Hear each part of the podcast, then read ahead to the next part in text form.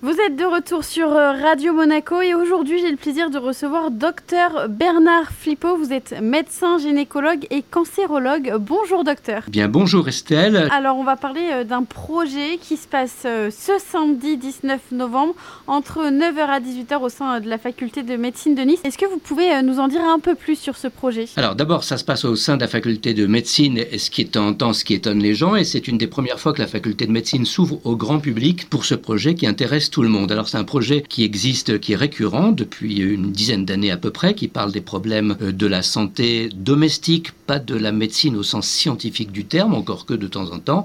Et cette année, il vous a pas échappé qu'on était à 18 mois des Jeux Olympiques à peu près, et donc on a axé complètement euh, la journée sur l'activité physique, le sport et la santé de tout un chacun. Alors comment est né ce projet? C'était il y a 9 ans exactement? Tout à fait, il y a 9 ans, on s'est rendu compte que finalement il y avait beaucoup de, de conférences, de réunions sur telle spécialité, telle spécialité. Et ce qui nous paraissait manquer un petit peu, c'est un genre top magazine santé un peu généraliste qui rentre dans, les foyers, euh, qui traite des problèmes des enfants pour les parents, des parents pour les enfants, pour la grand-mère, etc. On a traité des sujets très très variables et des fois un petit peu polémiques, genre euh, euh, l'impact de la fessée, les vaccins, c'était avant le Covid, hein, on était un petit peu promoteur là, l'impact des écrans d'ordinateur sur les jeunes, euh, la sexualité du troisième âge. Vous voyez, ça balayait vraiment tout. C'était pas de la recherche, c'était vraiment dans le feel good complètement. Et on fait venir des intervenants, des orateurs qui viennent euh, de toutes les régions francophones, qui sont des ténors dans leur domaine et qui savent communiquer avec le grand public, parce que ça n'est pas destiné aux spécialistes, aux médecins, etc. C'est destiné à le monde, au grand public. Oui, c'est important de le préciser, c'est-à-dire que tout le monde peut venir euh, participer à cet événement-là euh, samedi. Euh, alors, vous allez aussi parler des jeunes est-ce que les jeunes font autant de sport qu'avant? Alors, les jeunes font autant de sport qu'avant. Ils font même un petit peu plus de sport qu'avant. On met entre parenthèses la période Covid, hein, bien entendu, qui a été euh, désastreuse sur ce plan-là et qu'on n'a pas récupéré, hein, qu'il faut, qu'il faut vraiment récupérer. Je pense que le fait euh, de la proximité des Jeux Olympiques va certainement sensibiliser un petit peu, mais il ne faut pas confondre l'activité physique, hein. le sport loisir, voire le sport mini-compétition et le sport olympique. On n'est pas tous obligés de faire du 110 mètres haies pour se porter bien.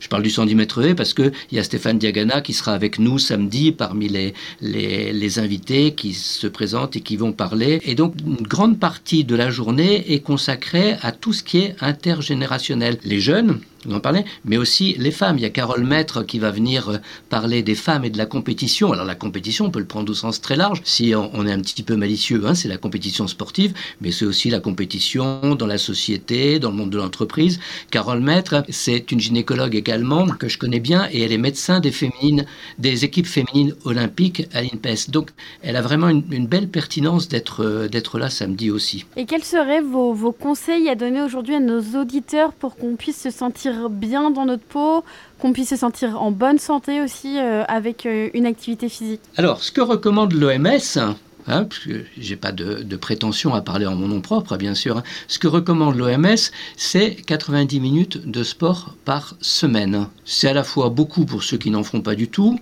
euh, c'est quelque chose qui est tout à fait raisonnable. Alors le sport, c'est l'activité physique d'intensité moyenne. Hein. Hein, donc encore une fois, c'est quand même pas forcément le sport de haut niveau, mais c'est plus aussi que de bêcher son jardin, simplement. Hein. C'est, vraiment de l'activité physique, mais ça commence par euh, euh, descendre deux arrêts de bus ou de tramway euh, avant d'arriver à son bureau ou chez soi. C'est, vraiment de quotidien et du bon sens quotidien. Moi, je, suis un peu effaré parce qu'on a surtaxé, par exemple, l'essence, tout ce qui est polluant et mauvais pour la santé. Mais on se rend compte, et le Covid est passé par là et a majoré tout ça, que les gens ne bougent plus, euh, la vidéotransmission, qui est un grand progrès, a fait beaucoup de dégâts aussi. Les gens restent sur leur canapé devant la télévision.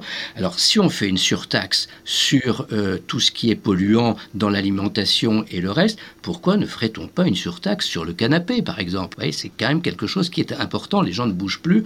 On a deux jambes et on passe de son canapé à son lit et à sa voiture pour aller s'asseoir au bureau. C'est quand même, c'est quand même très très curieux.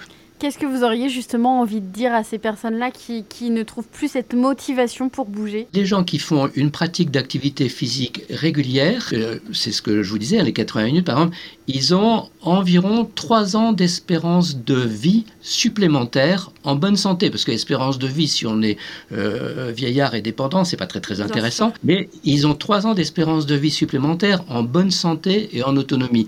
Déjà, rien que ça, c'est du gain. Alors quand on a 20 ans, les 3 ans d'espérance de vie à 85 ans, c'est vrai que ça motive pas énormément. Mais, mais, c'est dommage parce que euh, ils se battent euh, pour leur retraite, ils peuvent se battre aussi pour la vivre en bonne, en bonne santé. C'est quand même vachement important, moi je trouve. Et euh, ça limite l'activité physique diminue le nombre des maladies cardiovasculaires, ça diminue euh, le nombre des maladies dégénératives, euh, chroniques, le diabète, les maladies neuromusculaires, ça limite également, et c'est très très incroyable, ça limite également la cancérologie. Ça veut dire quoi? Ça veut dire que on peut avoir euh, Sanofi Aventis, UPSA et, et, plein d'autres grandes firmes pharmaceutiques. La première usine chimique, c'est quand même notre corps et notre organisme, et selon la manière dont on s'en sert, eh bien, on va euh, soit euh, fabriquer des produits toxiques et on vieillira mal et plus vite, soit fabriquer des produits bénéfiques et on prolongera notre qualité de vie souriante très très euh, clairement. Pour rappel, l'événement a lieu samedi 19 novembre entre 9h et 18h au sein de la faculté de médecine de Nice.